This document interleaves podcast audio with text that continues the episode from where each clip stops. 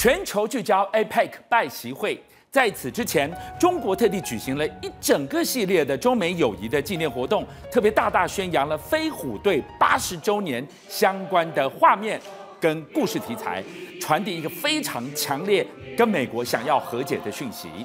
今天晚上，社长告诉我们，放眼历史，强国博弈过程当中，一个恐怖的强国来袭，就可能酿成灭国之祸。是，就像拜习会今晚登场，全世界都在看。对，那我们想说，他们两个见面，会不会把最近这几年中美平战边缘啊，拉回到习近平所谓的和平上升的一个阶段？是，哦，大家都在看。那我们从历史的视角来看，可能吗？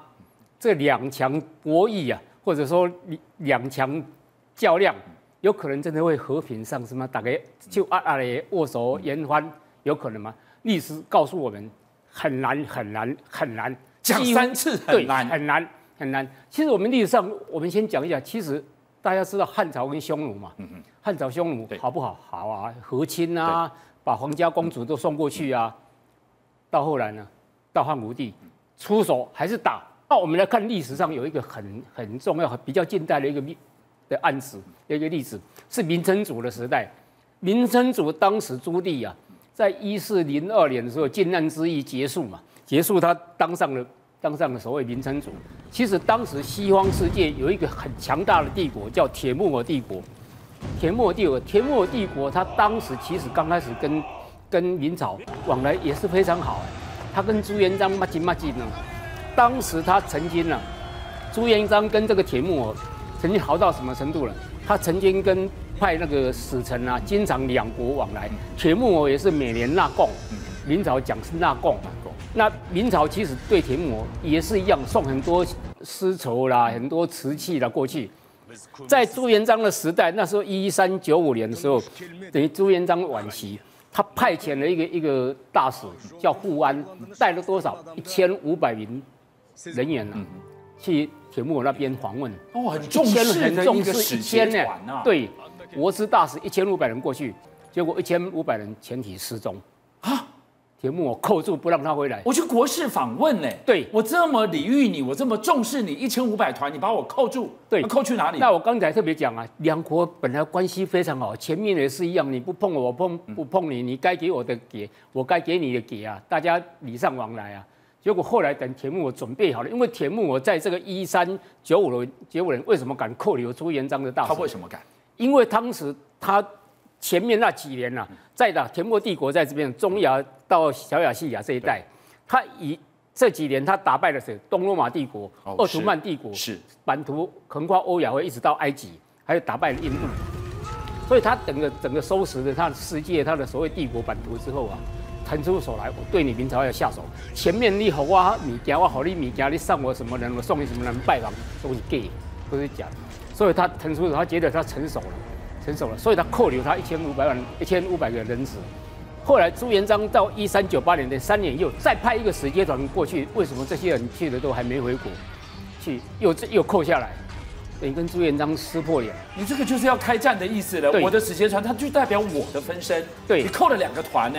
对，而我们知道，知道朱元璋之后对明成祖嘛，我们刚才讲明成祖朱棣，朱棣在一四零二年靖难之役取得天下。对。取得天下，铁木我当时一算，时机成熟了。你刚取得天下，政局不稳，而且你刚打完战争嘛，那个时候兵疲马困，对，兵疲马困。OK，铁木我在一四零三年开始准备，派了多少？派了二十万大军。哇，这么多人！二十万大军不多，不算后援部队。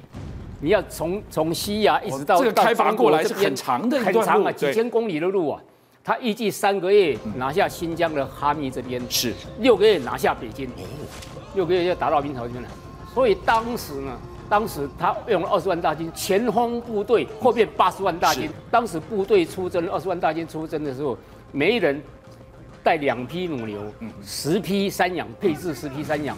就是说，你所有粮食如果吃光了，可以喝牛乳、喝羊乳，再再来杀羊杀牛吃。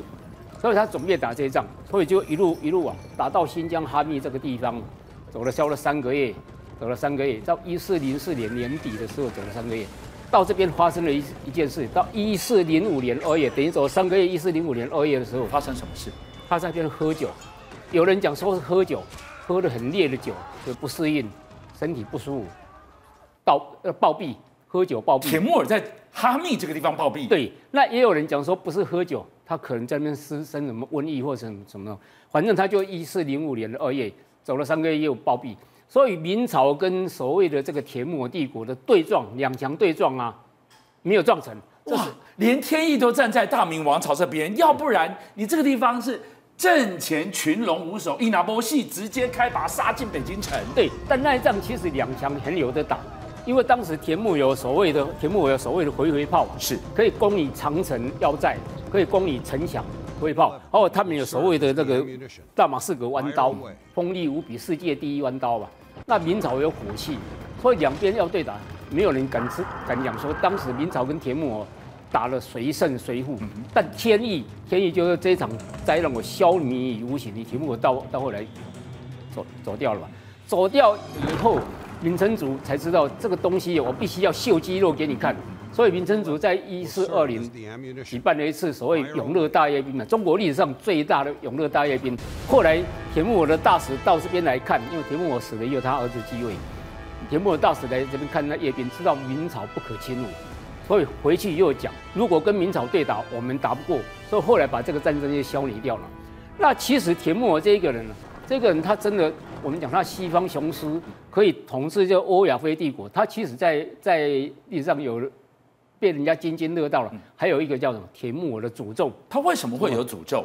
我们讲说他刚才在刚才讲说他哈密那边过世嘛，过世以后的棺木呢，因为他是一个用玉石打造的一个棺木，因为他在哪里？乌兹别克，他的首都在乌兹别克的沙马尔罕，是放在沙马尔罕。那当时他要死的时候，生前死后生前跟临终之前都讲了一下，生前他西方雄狮讲说，如果我可以多活几年了。全世界当，全世界都要在我的脚下颤抖。他要一统全世界，一统全世界。对，然后他的棺木这边其实也写了一句话。他写什么？谁敢动我的棺木，战争的魔魔法将会降临在他的身上。战争它会引起战争，所以你千万千千万不要动我的棺木。真的假的？死都死了，你写几个字，我怕你啊！九十几年以后，刚才讲说他是一四到一四零五过世嘛，到一九呃不是几。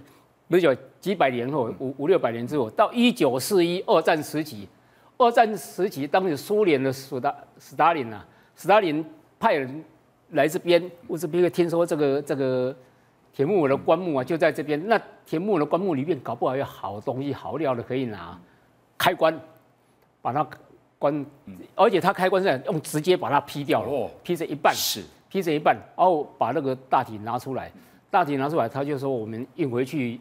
展览，结果你知道，这刚才讲他不是有这个诅咒嘛？说谁敢动我的话，战争就会降临在他的身上嘛。对，一九刚刚才讲，斯大林动这个关，在二战期间，对，不到三天，希特勒入侵入侵苏俄。哦，所以这个诅咒相隔几百年，穿越时空，如影随形啊。对。才相隔三天而已，你批他的官，你有三天也有输得输于包啊战争嘛？真的，花了几千万人民在在这在这上面，所以他的诅咒准不准？当时后来斯大林呢，跟里面召开会议说，他这个讲这一句话令人不寒而栗，那怎么办？所以大臣就讲送回去，送回去退回去，对，送回去，而且当当时送送回去的很慎重，当时是用飞机啊，把斯大林把那个铁木尔。铁木尔弄弄一个棺木给他，然后铁木尔送上飞机，绕莫斯科三圈。为什么要绕三圈呢？为什么要绕？苏联他以前前苏联有一个传统，有一个传统是，如果飞机如果要出征，部队要出征的话，嗯、要抬着那个他们信仰的神明、嗯、神明啊，嗯、在莫斯科外面绕三圈，保佑战争可以得胜。他把他当成了战神，对，把他当成神了、啊，把他当成。所以后来绕了三圈以后，才送回乌兹别克。所以后来。这个战战事到后来还是苏联把那个德国这边打败嘛？哦，德国当然不是一个苏联打败了，但至少他就就回复恢复了生机。所以田木尔这种所谓西方雄狮，他的诅咒一直到后来还是被人家津津乐道。邀请您一起加入五七报新闻会员，跟俊相一起挖真。